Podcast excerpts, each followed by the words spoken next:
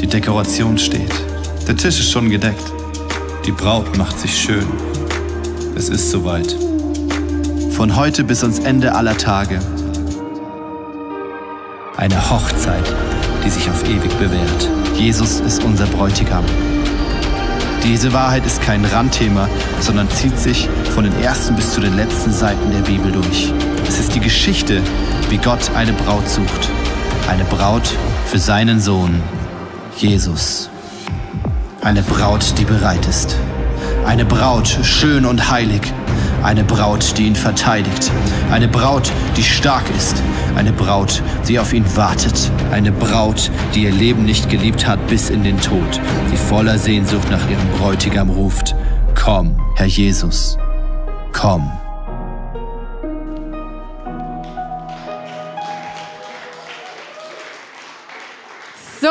Einen wunderschönen guten Mittag. Und äh, ich freue mich, mal wieder hier zu sein, zumindest äh, von dieser Seite zu euch zu sprechen.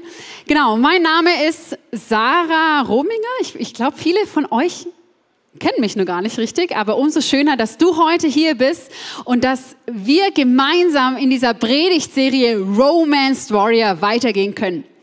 Jetzt vorab mal eine Frage. Wer war denn die letzten Sonntage, wo wir schon über das hohe Lied und diesen Romance Warrior ge gesprochen haben, schon mal da oder hat, ah ja, super. Das heißt, wir sind gerade nämlich in einer Serie und ich hole jetzt einfach dich nochmal ab, wenn du heute zum ersten Mal da bist. Wir sind gerade in dieser Serie Romanced Warrior. Was heißt es eigentlich? Ne? Letztendlich schauen wir in der Bibel hauptsächlich ein Buch an und zwar ist es das Buch Hohelied.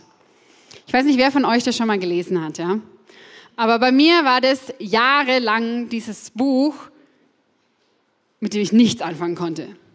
Weil wenn man da mal reinschaut, seht ihr, das sind lauter Vergleiche. Ja, deine Haare sind wie eine Ziegenherde, deine Augen wie Tauben und ne? so richtig romantisch. Und ich bin jetzt eigentlich nicht dieser romantische Typ. Ich habe es einfach gelesen und dachte, gut, nächstes Buch weiter. Bis eines Tages Gott wie gehighlightet hat und gesagt hat, hey, schaut mal näher rein, schaut mal tiefer rein. Ich möchte zu euch als Kirche durch dieses Buch sprechen. Ne? Und da saßen David und ich eben vor, wann war es, fast einem Jahr inzwischen und haben gedacht, ja gut, Gott, da musst du uns aber auch helfen, ne? weil in Gedichtinterpretationen waren wir beide nicht gut. Insbesondere David nicht. Aber wir haben uns dann eben auf eine Reise begeben, auch als Gesamtkirche. Ne? Wir sind jetzt ja schon über zwei Monate in dieser Serie, wo wir gemeinsam diese Geschichte anschauen. Und zwar ist das Hohelied eben nicht nur eine Geschichte zwischen Mann und Frau, sondern es kann gelesen werden als eine Geschichte, wo Jesus als der Bräutigam seine Braut ruft und mit ihr einen Prozess geht, dass sie immer schöner und immer reifer wird. Und das ist das, was wir die letzten Wochen und Monate angeschaut haben. Und es ist total spannend, weil im Hohelied 1 bis 4 geht es hauptsächlich darum, was können wir als Braut von Jesus von ihm bekommen. Ne? Da geht es ganz viel drum, da geht es noch um meinen Garten, meine Dinge. Und ich ermutige dich, wenn du die Predigten nicht gehört hast. David hat, glaube ich, mal eine Überblicksserie, äh, Predigt über Kapitel 1 bis 4 gemacht und ist dann auf einzelne Aspekte ein. Allein über dieses Wort, schwarz bin ich und doch lieblich, oder diese paar Wörter, hat er eine komplette Predigt gemacht, weil das so tief ist, mal zu verstehen, was in diesem Buch steckt. Und Tanja hat es, hast du es gesagt? Ich glaube, du hast gesagt, dass wir heute den offiziell letzten Sonntag in dieser Predigtreihe haben. Und ich finde das Vielleicht die eine oder andere ist froh, ne? jetzt endlich nicht mehr über diese ganzen Vergleiche. Und gleichzeitig bin ich aber zutiefst davon überzeugt, dass diese Season, in die, der wir als Kirche stecken, ist noch nicht vorbei. Weil wir als Kirche diesen Reifegrad, dieses Makellose, dieses Schöne noch nicht erreicht haben. Und ich sage das nicht aus dass es schlecht ist, sondern ich, ich sage das, dass, ich, dass wir auf dem Schirm haben dürfen, dass wir gerade in einer Zeit stecken, in dem Gott was Schönes hervorbringt. Und das möchte ich heute in meiner Predigt mit euch anschauen. Dieses, was bringt denn Gott Schönes gerade hervor? Und vor allem, worauf steht Jesus überhaupt? Ne? Habt ihr euch das schon mal gefragt? Worauf steht Jesus, der Bräutigam? Und da möchten wir rein. Und ähm, ich möchte jetzt einfach nochmal zu Beginn auch dieser Predigt beten und ich möchte dich einladen, wirklich dein Herz zu öffnen, weil es ist wichtig, dass, es bin nicht ich und auch wenn Tanja so tolle Worte gesagt hat, ich möchte, dass Gott spricht. Hab die Erwartung an Gott, dass er heute zu dir spricht. Und wisst ihr was? Gott sieht, wie du heute hier angekommen bist. Er sieht deinen Schmerz. Er sieht den Punkt, wo wir gerade drin stecken. Und da möchte dir Gott heute begegnen. Und ich möchte da kurz noch beten. Danke, Jesus, dass du da bist und sagst, du möchtest eine schöne, makellose Braut. Und ich danke Gott, dass du hier bist und heute Mittag zu uns sprechen möchtest. Ich danke dir, Jesus, dass du jetzt jedem Einzelnen begegnest und ich, ich gebe dir auch meine Worte, alles, was gesagt werden soll, dass du sprichst, Jesus. Ich gebe dir auch unsere Herzen, dass unsere Herzen offen sind für das, was du wirken möchtest. In Jesu Namen. Amen. So, wo kommen wir gerade im Hohelied raus? Was haben wir die letzten Wochen angeschaut? Und zwar, ich habe schon erwähnt, wir haben Hohelied 1 bis 4 oder 5 bisher behandelt. Ne? Ich habe jetzt gedacht, heute ist ja die letzte Predigt, jetzt mache ich halt Kapitel 6 bis 8 noch kurz ein Wrap-up. Aber das ist nochmal so tief, das kriegt man gar nicht hin. Deswegen möchte ich mich auf einen Aspekt fokussieren. Und zwar kommen wir in diesem Hohelied aus einer Phase, wo die Braut ihren Bräutigam schon kennengelernt hat und lieben gelernt hat. Die ist so verliebt. Und irgendwann kommt sie selbst zu diesem Punkt, wo sie betet, ich lade die Südwinde und Nordwinde ein, durch meinen Garten zu wehen. Ist wieder so eine tolle Sprache. Weiß noch jemand, was die Südwinde waren? Der Segen, genau, alles das Positive. Die Braut betet und sagt, ich lade letztendlich Gott ein, durch meinen Garten zu wehen und mich mit Segen zu überschütten, mit allem Guten, was er bereithält. Aber was sind denn jetzt die Nordwinde? Ist das noch jemand? Erschütterungen, Stürme, genau. Die Braut betet, dass plötzlich Nordwinde kommen dürfen. Erschütterung in ihr Leben kommen darf. Schon mal ein krasses, gefährliches Gebet. Ich weiß nicht, ob wir heute dastehen und du dieses Gebet schon gebetet hast, aber ich möchte dich einladen, das finden wir in Kapitel 4, dass wenn wir dieses Vertrauen in Jesus haben, dass wir anfangen dürfen zu beten, Jesus, komm du mit deinem Wind und erschüttere alles, wo ich nicht auf dir gebaut bin. Und wisst ihr was? Ich glaube, wir sind aktuell in diesen Zeiten des Nordwinds. Auch die letzten zwei Jahre. Wir haben erlebt, wie plötzlich eine Gesellschaft erschüttert wurde. Durch, auch eben durch diese Corona-Pandemie und alles, was da mitkam. Wir haben plötzlich gemerkt, die Sicherheiten, auf die wir jahrelang gebaut haben, sind gar nicht so stabil, wie wir immer dachten. Es ist eine Zeit der Erschütterung im gesellschaftlichen Bereich, im globalen Bereich, aber auch im persönlichen Bereich. Und dann haben wir vor zwei Wochen, sind wir weiter ins Kapitel 5, wo der Bräutigam die Braut ruft und sagt, komm mit. Und wir sehen hier im Gegensatz zu Kapitel 3, wo die Braut nicht gehorcht und lieber in ihrer Komfortzone bleibt, dass sie tatsächlich mitten in der Nacht, wo der Bräutigam sie ruft, aufsteht und in die dunkle Nacht rausrennt. Aber das Krasse ist eben, der Bräutigam ist nicht mehr da. Sie rennt raus in die dunkle Nacht und ihr Bräutigam ist nicht mehr da. Er ist nicht auffindbar. Und anstatt da einen Trost und den Bräutigam zu finden, wird sie von den Wächtern entdeckt und ihr der Mantel entrissen und sie bloßgestellt, dass sie da in, diese, in dieser Nacht alleine draußen war. Und dieses Beispiel oder diese dunkle Nacht ist letztendlich steht dafür, dass es eine Phase in unserem Leben geben kann und geben wird und auch für uns als Kirche geben wird, wo der Bräutigam uns ruft und sagt, kommt raus, wagt euch in diese dunkle Nacht und plötzlich spüren wir die Gegenwart Gottes nicht mehr. Plötzlich spüren wir und erleben wir seine Nähe nicht mehr, diese Emotionen, wenn wir im Worship stehen und fühlen uns plötzlich einfach nur noch alleingelassen und kalt. Und ich weiß nicht, ob du sowas schon mal in deinem Leben auch mal erlebt hast. Du rennst eigentlich zu Gott, du kommst in die Kirche, du machst Dinge, du suchst ihn, aber trotzdem ist dieser Gott so fern und so weit weg. Und das Spannende ist, dass diese Bibelstelle, das ist nicht ein geistlicher Kampf und es ist auch nicht der Fehler der Braut. Es war diese tolle Übung, ne? wisst ihr noch? Muskelaufbau. Gott macht es, um uns zu stärken und um zu, rauszufinden, worum es uns geht. Und gleichzeitig wird dieser Braut auch ihr Mantel entrissen. Und der Mantel steht ganz, ganz oft für Berufung in der Bibel. Also für eine, so, sag ich mal, ein Gabenfeld oder Aufgabenfeld. Das kann beispielsweise hier in dieser Kirche sein, ne? dass du sagst, hey, ich habe eine Berufung, keine Ahnung, das und das zu machen, da und da im Worship-Bereich zu dienen, bei den Kids zu dienen. Und plötzlich kommen die Wächter und die stehen eigentlich für geistliche Leiter und entreißen dir diese Berufung. Das heißt, sie tun Unrecht an dir.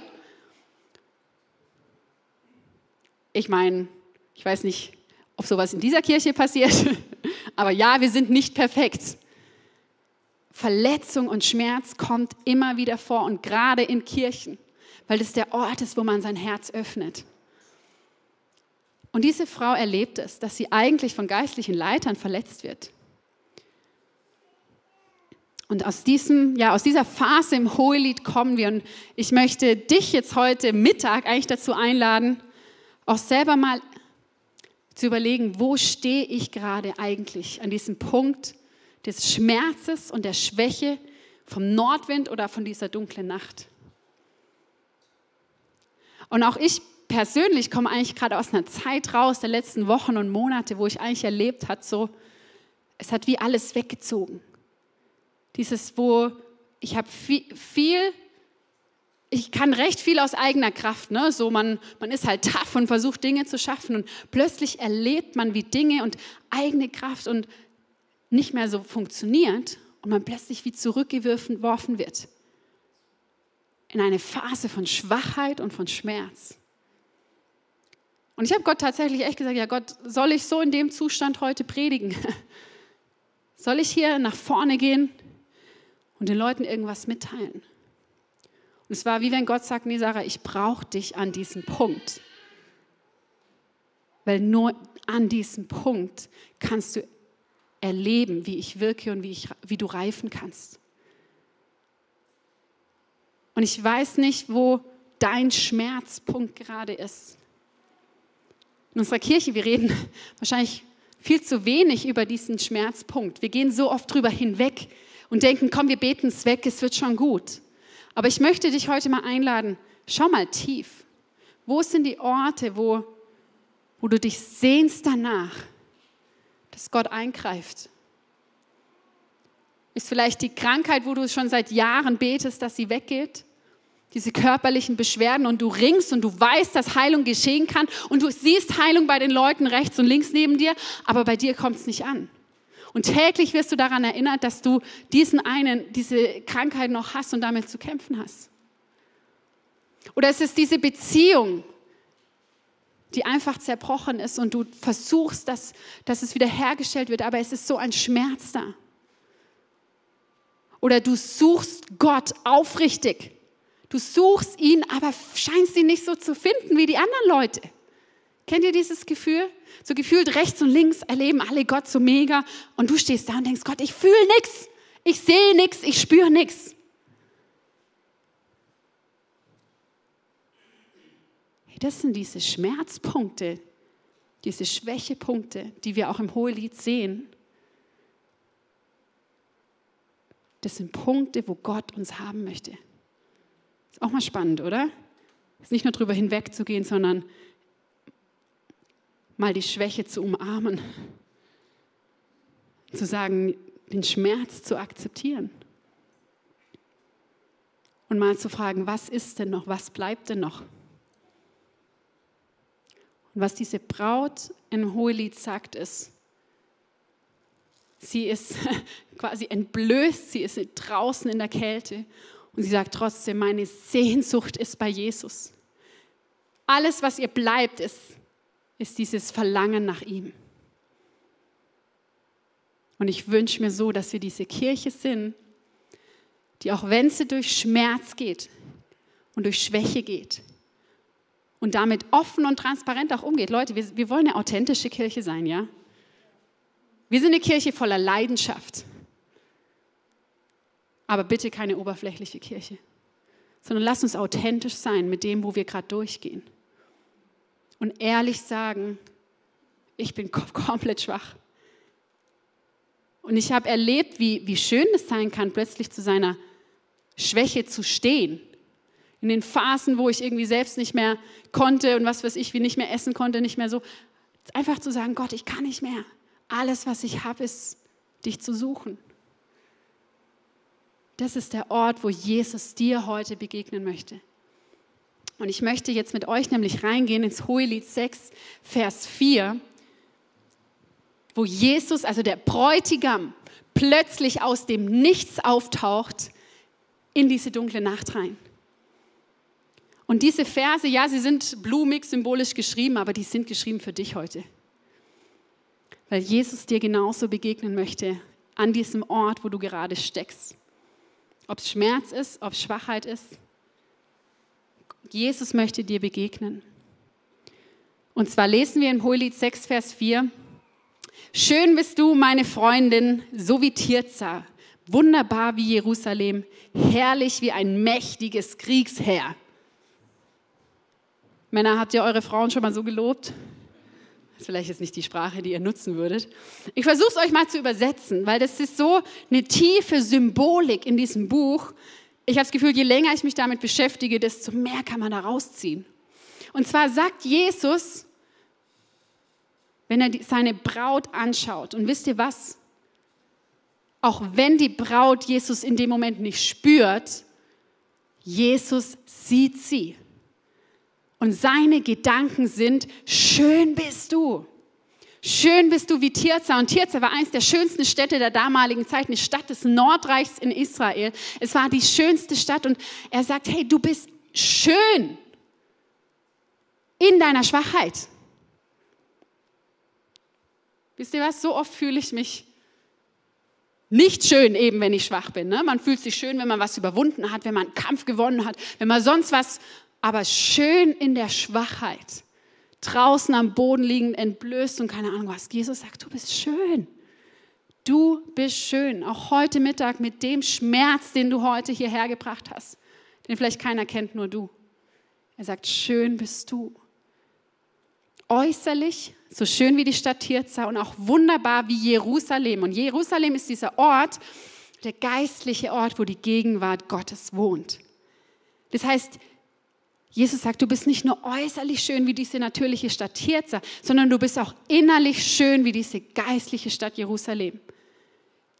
Dein Inneres ist wunderschön. Er lobt seine Braut. Zu einem Zeitpunkt, wo wir es wahrscheinlich nicht erwarten würden, rein menschlich. Ne? Und dann geht er eben weiter in Kapitel 6 und 7 und ihr dürft es gerne mal versuchen zu malen. Ich lese es mal vor. Dein Haar gleicht einer Ziegenherde, die vom Gebirge Gilead talwärts zieht. Deine Zähne sind wie eine Herde Mutterschafe, die gerade aus der Schwemme kommen. Jeder von ihnen hat seinen Zwilling, keiner von ihnen fehlt. Deine Schläfen hinter dem Schleier schimmern wie eine Scheibe von Granatapfel. Oh, ihr fühlt euch voll angesprochen, gell? Ich habe es echt mal versucht zu malen. Ich hat leider nicht so gut funktioniert, sonst hätte ich es mitgebracht die Haare wie Ziegenherde. Was heißt denn das jetzt? Das Spannende ist, je tiefer du ins Hohelied kommst, desto mehr verstehst du diese Bildsprache, weil diese Bildsprache kommt mehrmals vor. Das war in Kapitel 4 zum Beispiel schon mal. Und diese Ziegenherde, das steht für eine Hingabe. Jesus sagt mit anderen Worten, ich, ich sehe deine Hingabe, dass du dein Leben hingibst, aus deiner Komfortzone rausgehst, rausgerannt bist und ich sehe es, dass du dich dein ganzes Leben hingibst. Das haben wir gerade gesungen, make room. Wir wollen alles ihm geben. Wir wollen Platz machen, ihm hingeben. Die Zähne sind wie Mutterschafe, ja? Ist auch was Tolles, ne? und wahrscheinlich schön weiß, gell, weil sie nicht geschoren sind.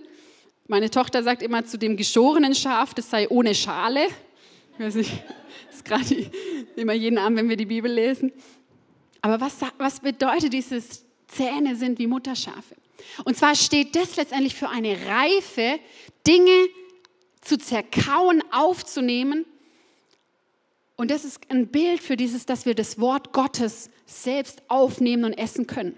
Lukas hat darüber mal eine Predigt gemacht, ne, mit diesem Bibellesen, wie wichtig das ist, zu dieser, zum Reife zu kommen. Und das ist genau dieses Bild dafür. Hey, er sagt, du hast jetzt endlich Zähne, nicht mehr wie nur ein Baby, ne, das Brei ist, sondern du hast Zähne und das ist was Schönes. Ich sehe da Reife in dir. Und das Letzte ist die Schläfen hinter dem Schleier wie Granatapfel, ne? diese roten Bäckchen. Das ist letztendlich ein Bild dafür, dass die Braut göttliche Emotionen hat.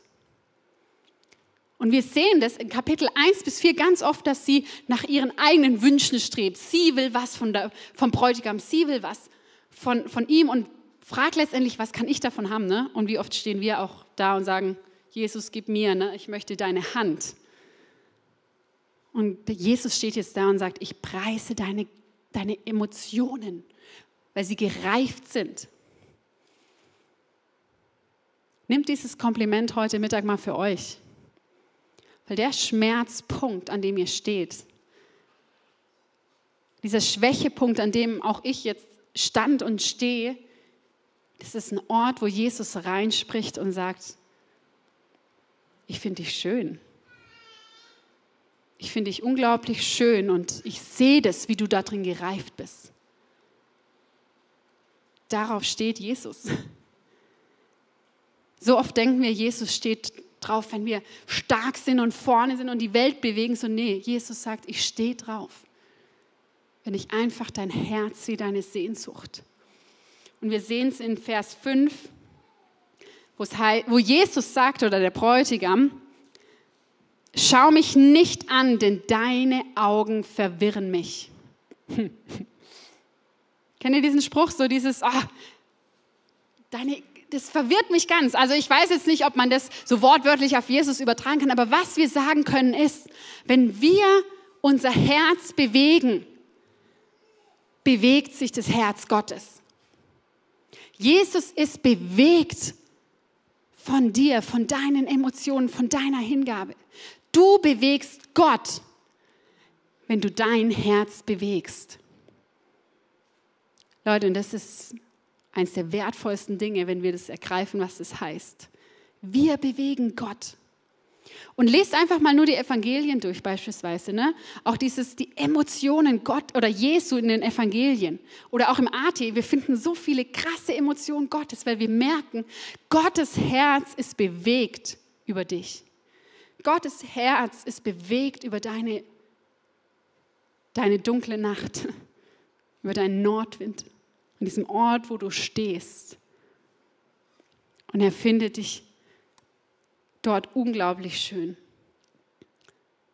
Und ich möchte jetzt aber noch mal zu Vers 4 zurückkommen, weil ich habe jetzt schön bist du wie Tirza und wunderbar wie Jerusalem habe ich angesprochen. Aber der Vers geht weiter, da steht nämlich herrlich wie ein mächtiges Kriegsheer. In anderen Übersetzungen heißt es furchterregend wie eine Armee mit Bannern. Das ist doch mal ein Kompliment, oder? Und zwar ist es so, in damaligen Zeit waren die Banner ein Zeichen, äh, also die wurden in den Krieg genommen. Wenn du verloren hast, wurde dir das Banner geraubt und du bist quasi gesenkten Hauptes zurückgekommen. Aber wenn du gesiegt hast, hast du dein Banner erhoben und jeder wusste, du hast diesen Kampf gewonnen. Und genau dieses Bild verwendet der Bräutigam hier für seine Braut. Er sagt, du hast gesiegt, du bist wie ein, eine Armee mit Bannern, so machtvoll und herrlich und furchterregend. Ja, was hat denn die Braut gemacht? Hat die einen Kampf gehabt? In welchem Krieg hat sie denn gekämpft? Die Stelle kommt direkt nach dieser dunklen Nacht. Ist euch das mal aufgefallen? So oft definieren wir einen Sieg, nachdem wir, was weiß ich, gegen Mächte und Gewalten oder Menschen was gesiegt haben. Aber was Jesus hier als Sieg definiert, ist der Sieg über das eigene Herz. Der größte Sieg, den wir als seine Braut, als seine Kirche haben können, ist der Sieg übers eigene Herz. Dass wir aus solchen Phasen der Schwäche und des Schmerzes rausgehen und trotzdem noch in Liebe sind. Und das ist eben dieser zweite Punkt. Der erste war Schönheit im Schmerz und der zweite, irgendwie habe ich das vergessen zu sagen, der zweite ist siegreich in Liebe. Und du hast deinen Kampf dann gekämpft, wenn du sagen kannst, dein Herz hat noch Liebe. Und das ist, können wir so leicht machen, ne? Wir können so leicht einen Herzenscheck machen. Was weiß ich, wir gucken jetzt die letzten zwei Jahre an, Corona-Politik, was gesellschaftlich passiert ist. Kommen wir aus der Zeit raus mit einer Bitterkeit? Kommen wir raus mit Zerbruch, mit einer Wut, mit Unglaube, dass sowas passieren konnte? Oder kommen wir raus und sagen, hey, meine Liebe ist genauso noch da. Ich bin liebeskrank nach meinem Bräutigam, wie die Braut sagt. Und das ist die Braut, die Jesus schön findet, die sagt, in dem Schmerz und in der Schwäche, wo Jesus uns begegnet, ist keine Bitterkeit oder Unglaube, sondern alles, was bleibt, ist unsere Sehnsucht nach ihm. Und ich glaube, dass wir als Kirche auch in weitere Erschütterungen kommen werden. Ich meine, wir müssen ja nur die Bibel lesen. Und die Hauptfrage ist, schaffen wir es, siegreich zu sein, in Liebe zu bleiben? Schaffen wir es als Kirche, siegreich zu sein in Liebe? Das ist der Kampf, den Jesus als siegreich empfindet. Alles andere folgt darauf hin. Aber das ist die Hauptfrage. Schaffen wir es, in unseren eigenen Unglauben und Bitterkeit zu besiegen? Weil dann ist diese Braut und diese Kirche, diese Kirche, wie Jesus sie sich bereit macht, um irgendwann zu heiraten, wird sie immer makelloser. Und in Kohelit 6, Vers 10 lesen wir, wer ist sie, die aufgeht wie die Morgenröte, hell wie der Mond, strahlend wie die Sonne, herrlich wie ein mächtiges Kriegsheer. Hey, das ist die Beschreibung von uns als Kirche, von dir als Kind Gottes, als dir von Braut, der Braut von Jesu das ist dieses Bild, das Jesus von uns hat, die sagt, hey, diese Kirche, sie wird aufgehen mit der Morgenröte. Und viele auch prophetische Leute sagen gerade, dass wir in dieser Zeit der Morgenröte sind. Ne? Da hat Monika Flach beispielsweise mal mit Söhne der Morgenröte was gemacht oder Rick Joyner Bücher zur Morgenröte. Das heißt, die Kirche wird aufgehen. Und irgendwann wird sie scheinen wie der Mond. Aber wisst ihr was? Der Mond scheint ja gar nicht selber der wird angestrahlt von der Sonne und reflektiert einfach nur das Licht. Und das ist die Bestimmung der Kirche, dass sie einfach angestrahlt wird und einfach Licht bringt durch das, dass die Sonne, dass Jesus ihr Licht gibt. Und die weiteren Verse, das ist auch noch total spannend, strahlend wie die Sonne. Wir sehen, dass die Kirche in der Offenbarung 21 ist, glaube dass dass er gar keine Sonne und Mond mehr braucht, weil sie selbst, weil es so ein Licht ist, weil es so scheint, weil sie dort in ihrer Vollkommenheit ist. Und herrlich wie ein mächtiges Kriegsheer, das lesen wir auch im Daniel, dass die Braut Jesu nebendran sitzt und mit ihm regieren und herrschen wird. Und das ist diese Vision und das Bild, das Jesus von seiner Kirche hat. Er zieht dich auch durch diesen schmerzhaften Prozess, damit du eines Tages neben ihm stehen kannst und mit ihm in dem vollen Glanz stehen kannst und regieren kannst mit ihm. Und das ist eher ein Bild, eine Vision, weil ich weiß, wir sind, wir sind noch nicht dort. Aber mein tiefster Wunsch ist, dass wir dorthin kommen, jeden Tag mehr.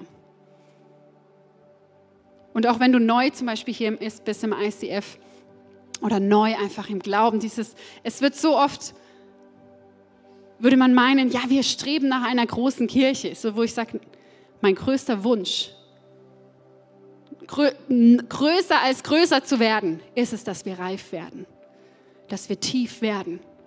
Und dazu gehört Schmerz und Schwäche, Leute. Aber daraus kommt die Schönheit.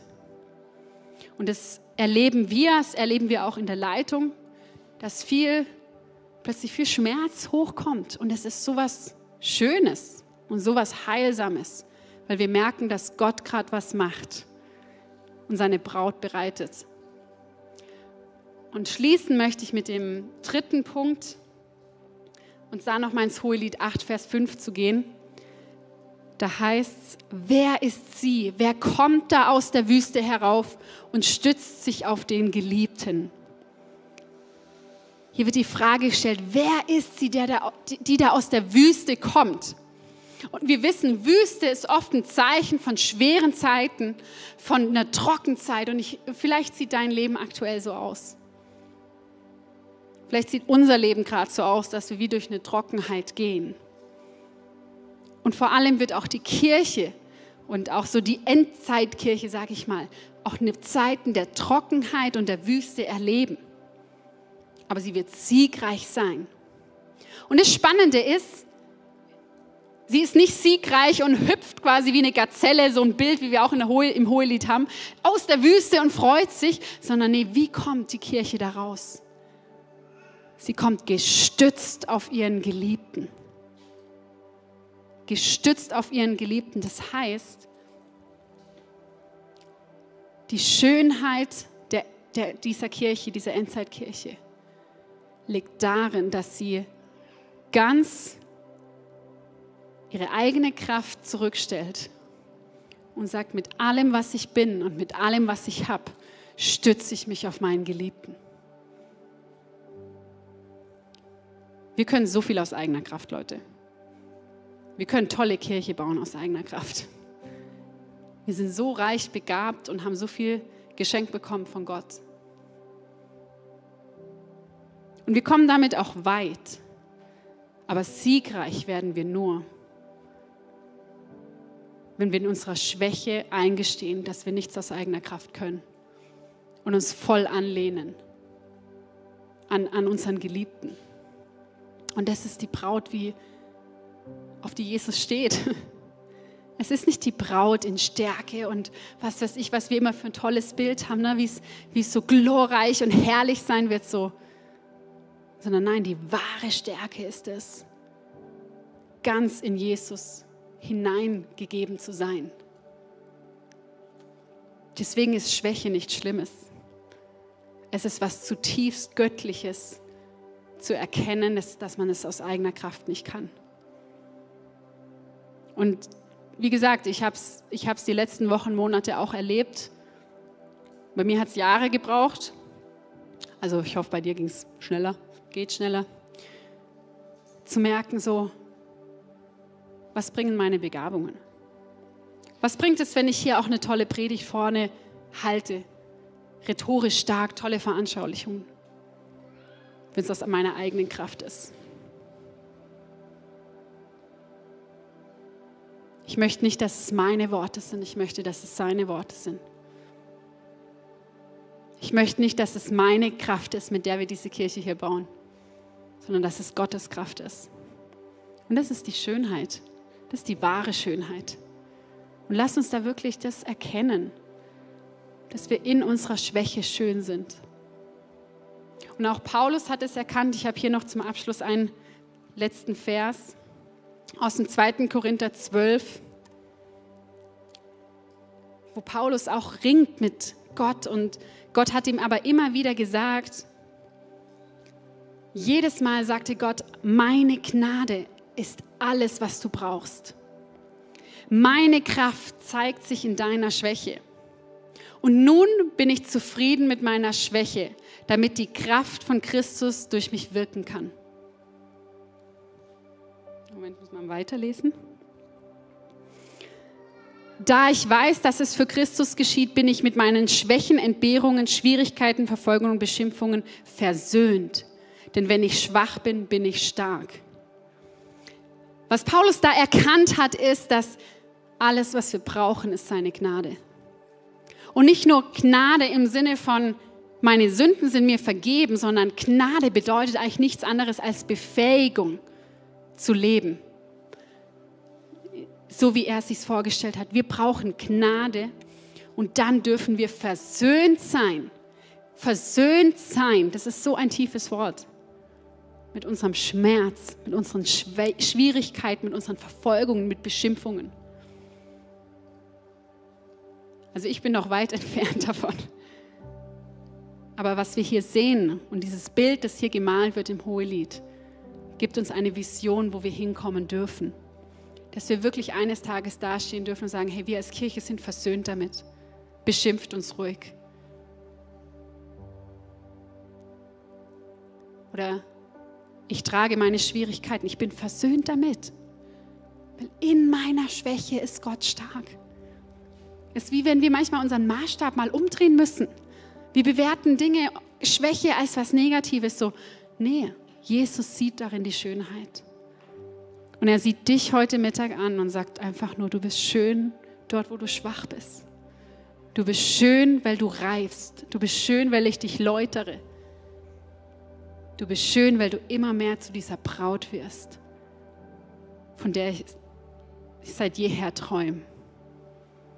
Und lass uns mit diesem Wissen und mit dieser Antwort, die die Braut auch gibt, jetzt auch in die nächste Worship-Zeit starten, die zu sagen, hey ja, egal was unsere Umstände sagen, wir sind liebeskrank nach Gott.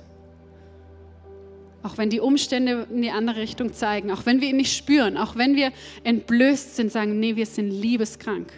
Unsere Sehnsucht ist da und das bewegt das Herz Gottes. Das bewegt das Herz Gottes. Und ich möchte auch jetzt noch zum Gebet einladen. Wenn du möchtest, darfst du gerne aufstehen wo ich das nochmal einfach über unserem Leben aussprechen möchte, zu sagen, hey Gott liebt dich und er findet dich schön. Und Jesus, ich danke dir für die tiefen Wahrheiten, die wir auch in dem Hohelied finden über die Beziehung zu, von dir zu deiner Gemeinde. Und ich danke dir, Jesus, dass du uns in unserem Schmerz siehst und sagst, dich finde ich schön, dich finde ich siegreich, dich finde ich herrlich. Danke, Jesus. Und ich bete, dass wir dieses, diese Zusagen jetzt ganz neu auch nochmal annehmen dürfen. Und ich spreche das über dich aus heute Mittag. Du bist schön in den Augen Jesu. Ich begehre dich, sagt Jesus. Du, du, du bewegst mein Herz. Ich finde dich herrlich. Und deine, diese Tests und dieser Nordwind, sind alles Bereiche, wo wir sagen, wir werden immer mehr zu dieser makellosen Braut. Und ich möchte hier jetzt auch beten und ein, ja einfach fürs ICF Schwarzwald Bodensee stellvertretend sagen, so Gott, wir sind bereit, dass du uns läuterst. Wir sind bereit, dass du alles machst, damit unser Herz immer schöner wird, makelloser wird und schön in deinen Augen. Jesus, wir wollen eine Braut sein, die gestützt ist auf seinen Geliebten. Danke, Jesus. Amen.